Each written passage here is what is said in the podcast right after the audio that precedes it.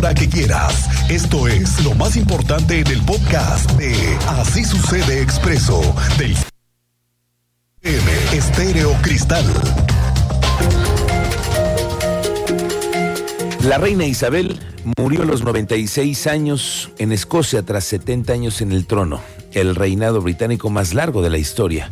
Una multitud se congregó este jueves bajo la lluvia frente al Palacio de Buckingham en Londres, después de que los médicos expresaran su preocupación por la salud de la monarca. La soberana se encontraba actualmente en Balmoral, Escocia.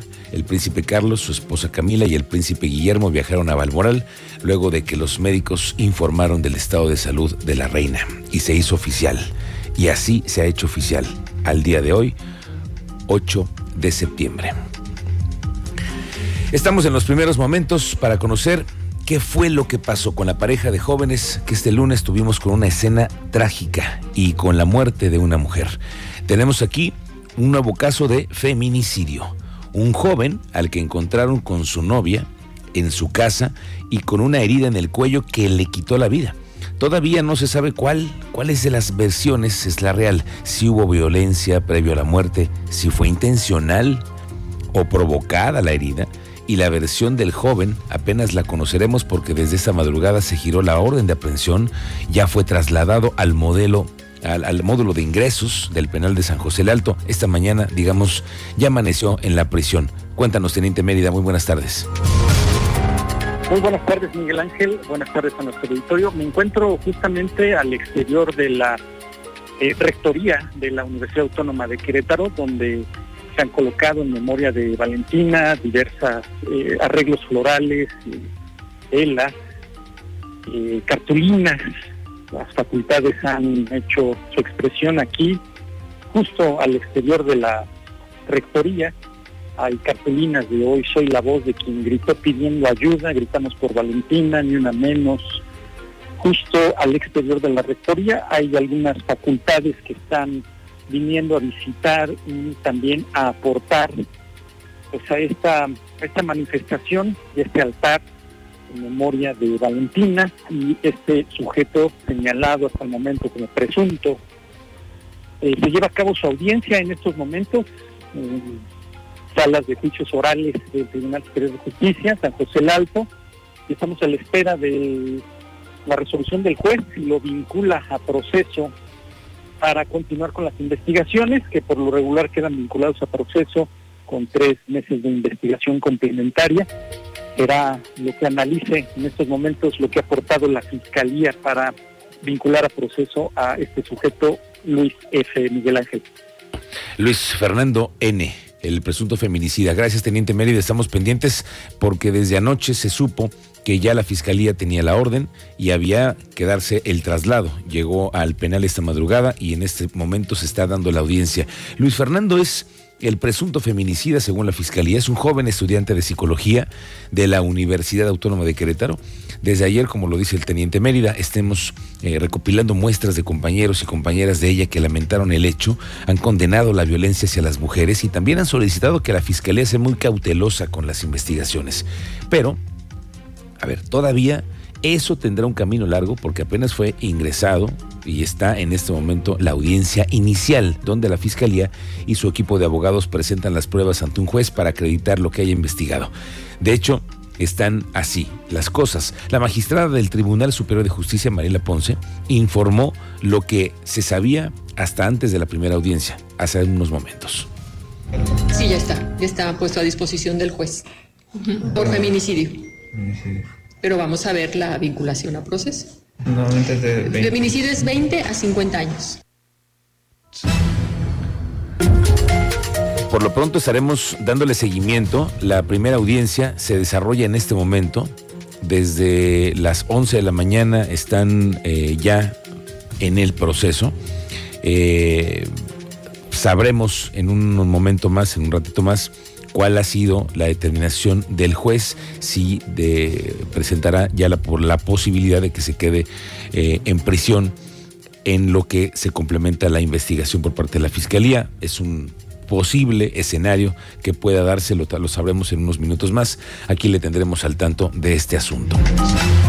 Bueno, vamos al tema de las lluvias. Hoy el pronóstico nos indica que seguirá muy nublado, que probablemente venga nuevamente en la tarde, tormentas eléctricas por la noche. La titular de la Secretaría de Servicios Públicos Municipales, Alejandra Aro de la Torre, informó que por la temporada de lluvias se mantiene todo el personal laborando en tres turnos. Están atendiendo cualquier eventualidad de las lluvias. Han retirado 3.700 toneladas de desechos en los drenes. Subrayar que en el caso del río Querétaro, Servicios Públicos Municipales cuenta con una cuadrilla de siete personas atendiendo continuamente para sacar los residuos que pueden encontrarse. En todas estas limpiezas, la Secretaría ha recolectado más de 3.700 toneladas de residuos recolectados, principalmente maleza y asolve en lo que va del año. En los últimos días se trabajó en los tramos Epigmenio González, que es una infraestructura a cargo de la CEA, así como en Vista Hermosa, Camino Real y estamos trabajando en el DREN Cinco Halcones. Por la temporada de lluvias, la Secretaría mantiene al personal en tres turnos a disposición por cualquier eventualidad que pudiera surgir, con el apoyo de pipas y Bactor, así como el monitoreo de los cárcamos pluviales y atender árboles caídos a consecuencia de las lluvias.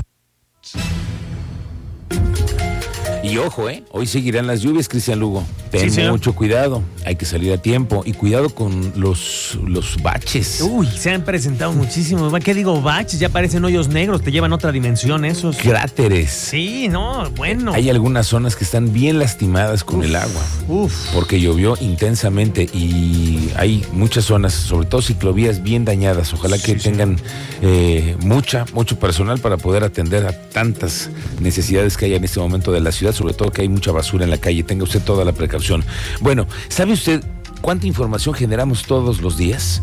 Nuestros dispositivos móviles, nuestras conversaciones, nuestras visitas a tiendas, lugares, nuestros movimientos en el transporte público, sea en un camión, un Uber, todo lo que eh, hagamos, está últimamente todo registrado es parte de una huella que tenemos. Y la información que hoy se tiene para armar tantas redes inteligentes han derivado en posibilidad de armar estrategias a las que les llaman cruceros inteligentes. Tú tienes más información, Andrea Martínez. Buenas tardes, bienvenida. ¿Qué tal Miguel Ángel? Muy buenas tardes y también a toda la audiencia. Pues así es, Querétaro podría tener el primer crucero inteligente de Latinoamérica. Así lo dio a conocer el secretario de Desarrollo Sustentable Estatal, Marco del Prete Tercero, quien, bueno, pues eh, nos explicaba que este proyecto, bueno, pues tendría por objetivo medir diferentes variables a raíz de la información que proporcionan los vehículos, los smartphones y los implementos que se encuentran en la vialidad, como semáforos, postes y también cámaras de videovigilancia. Y bueno, de esta manera detalló que este proyecto, que aún se encuentra en desarrollo, propuesto por el Centro de Investigación y Desarrollo de la empresa Continental. Escuchamos, bueno, parte de esta explicación de eh, en qué consistiría justamente este primer crucero inteligente. Y lo que pretende crucero inteligente es medir el, la eh, pues diferentes variables, el tiempo de espera, el número de peatones que cruzan, para que no sean los semáforos, sabemos que funcionan por un tiempo definido, ¿no? Tantos segundos este, se habilitan y se, y se detienen. Entonces con el crucero inteligente podemos saber cuántos peatones están cruzando y que los semáforos sean mucho más eficientes, que haya información precisa en cuanto a tráfico, flujo y diferentes acciones. Es un y bueno, del Prete Tercero adelantó que de acuerdo eh, con la empresa Continental, bueno, este crucero inteligente se podría localizar eh, justamente en este cruce de Constituyentes y Pasteur, aquí en el municipio de Querétaro. Aclaró, bueno, que se trataría inicialmente de un programa piloto que en su momento, bueno, pues permitiría a las autoridades desarrollar y también convivir mejor en un entorno urbano. Finalmente, bueno, el titular de la Selección Estatal precisó que no hay una fecha de arranque de este proyecto, ya que se encuentra, bueno, eh, nos comentaba, en desarrollo y también se mantienen las pláticas con el municipio. Esta fue la información, Miguel Ángel. Gracias, gracias Andrea Martínez. Estamos pendientes de este que puede ser un gran proyecto tecnológico para Querétaro. Ojalá que sea pronto el anuncio. Bueno, En otras cosas, el complejo Central Park, este que se encuentra en Centro Sur, que ha sido siempre desastroso, porque son unas torres que están a la entrada de la ciudad, pero que nunca han tenido una proyección económica acorde a la ciudad. Esa es la realidad. Pero resulta que ya cumplieron con el adeudo que tenían desde el 2017 con el municipio. Ya ve que debían todo el tema del predial en estos locales comerciales y oficinas. El secretario de Finanzas, Francisco Martínez, nos recordó que se adeudaban poco más de 25 millones de pesos, nada más en predial ya fueron cubiertos y se mantiene un adeudo por todavía otros 16 millones de pesos entre multas y adeudos que tienen por las dos torres ahí.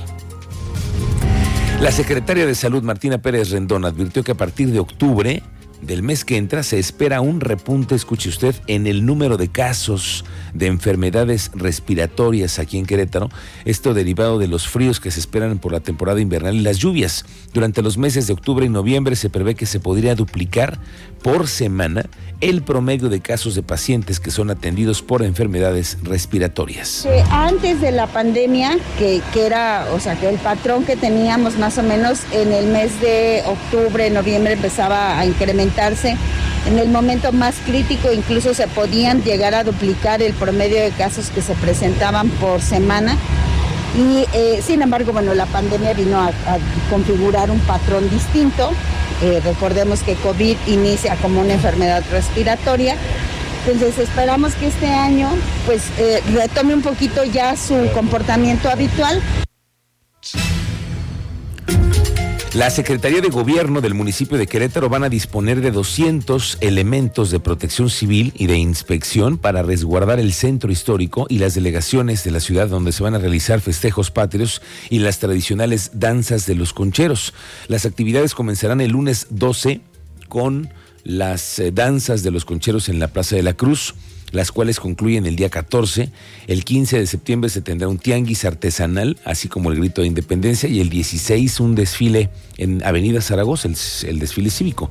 De acuerdo con el subsecretario de Gobierno, Joaquín González de León, se han otorgado al momento 400 permisos para comercio ambulante en el primer cuadro de la ciudad y se están por otorgar alguna cantidad extra en algunas delegaciones. En todas habrá grito de independencia, se ha autorizado el uso de pirotecnia, aunque se mantiene el operativo en mercados y cruceros de la ciudad. Esto es lo que dijo la Secretaría de Gobierno. Ojalá no se han dicho nada todavía sobre el tema de los sanitarios, Cristian Lugo. ¿Todavía no se sabe cómo va a funcionar eso? Pues sí, qué bueno que hay toda esta coordinación para los operativos, pero de los sanitarios en el centro histórico no se ha dicho hoy nada. Vamos a esperar a ver qué pasa. Al final tenemos todavía unos días para esa estrategia.